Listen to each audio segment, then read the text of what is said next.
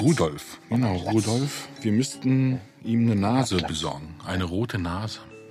Und ein Geweih. Ein Geweih für Boomer? Mhm. Für Boomer, den Weihnachtshund? Genau. Das wäre eigentlich schön, ne? Boomolf. Boomolf, genau. Boomolf, der Weihnachtshund. Vielleicht packen wir den nochmal irgendwann mit dem Logo rein. Ich glaube, die Idee ist gut. Ja, ne?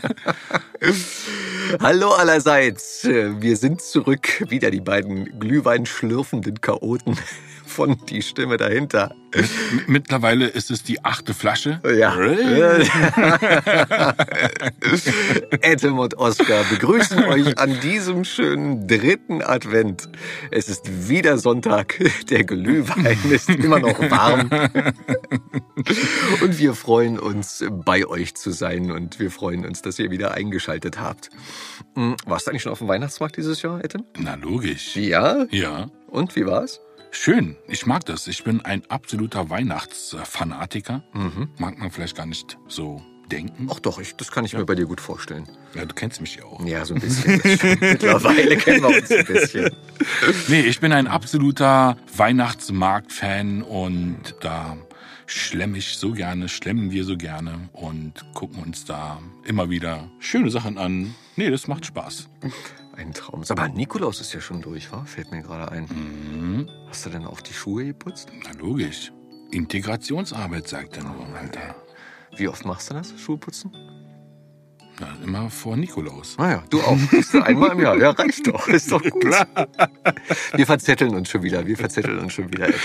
Ja, dann sagen wir einfach kurz und knapp Prost. Prost und What's up? Virginias Brief. Die achtjährige Virginia aus New York schrieb an die Tageszeitung New York Sun.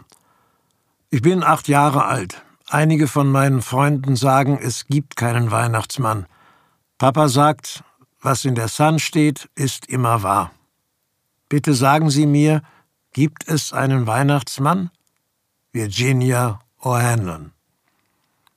Der Chefredakteur Francis Church antwortete auf Virginias Anfrage auf der Titelseite der Sun. Virginia, deine kleinen Freunde haben nicht recht. Sie glauben nur, was sie sehen. Sie glauben, dass es nicht geben kann, was sie mit ihrem kleinen Geist nicht erfassen können. Aller Menschengeist ist klein, ob er nun einem Erwachsenen oder einem Kind gehört. Im Weltall verliert er sich wie ein winziges Insekt.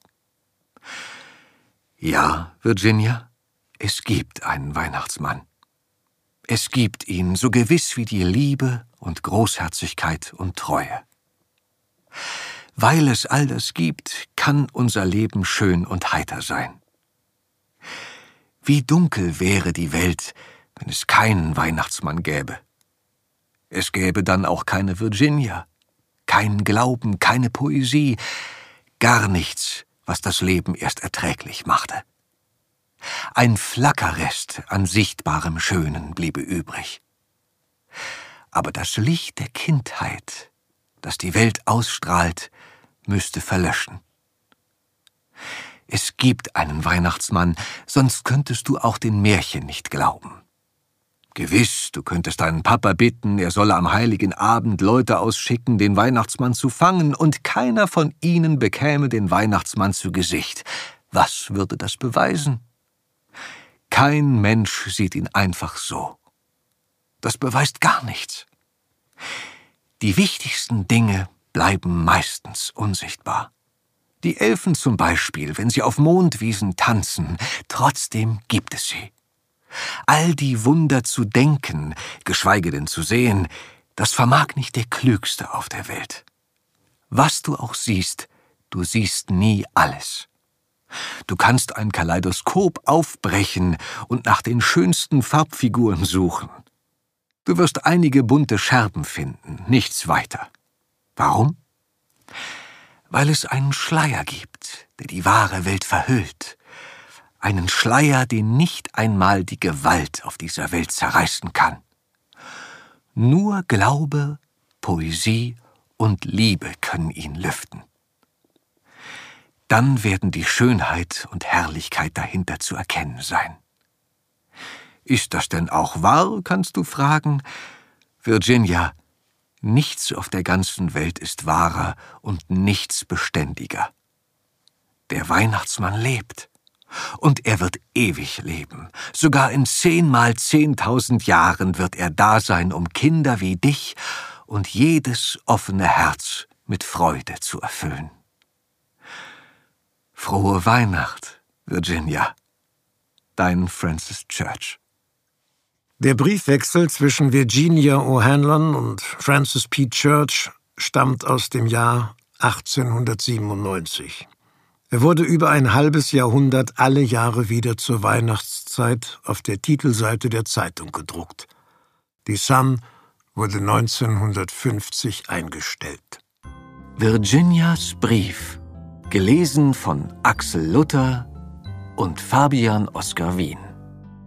Produziert von Effendi Audio Solutions. Wir wünschen euch einen schönen dritten Advent.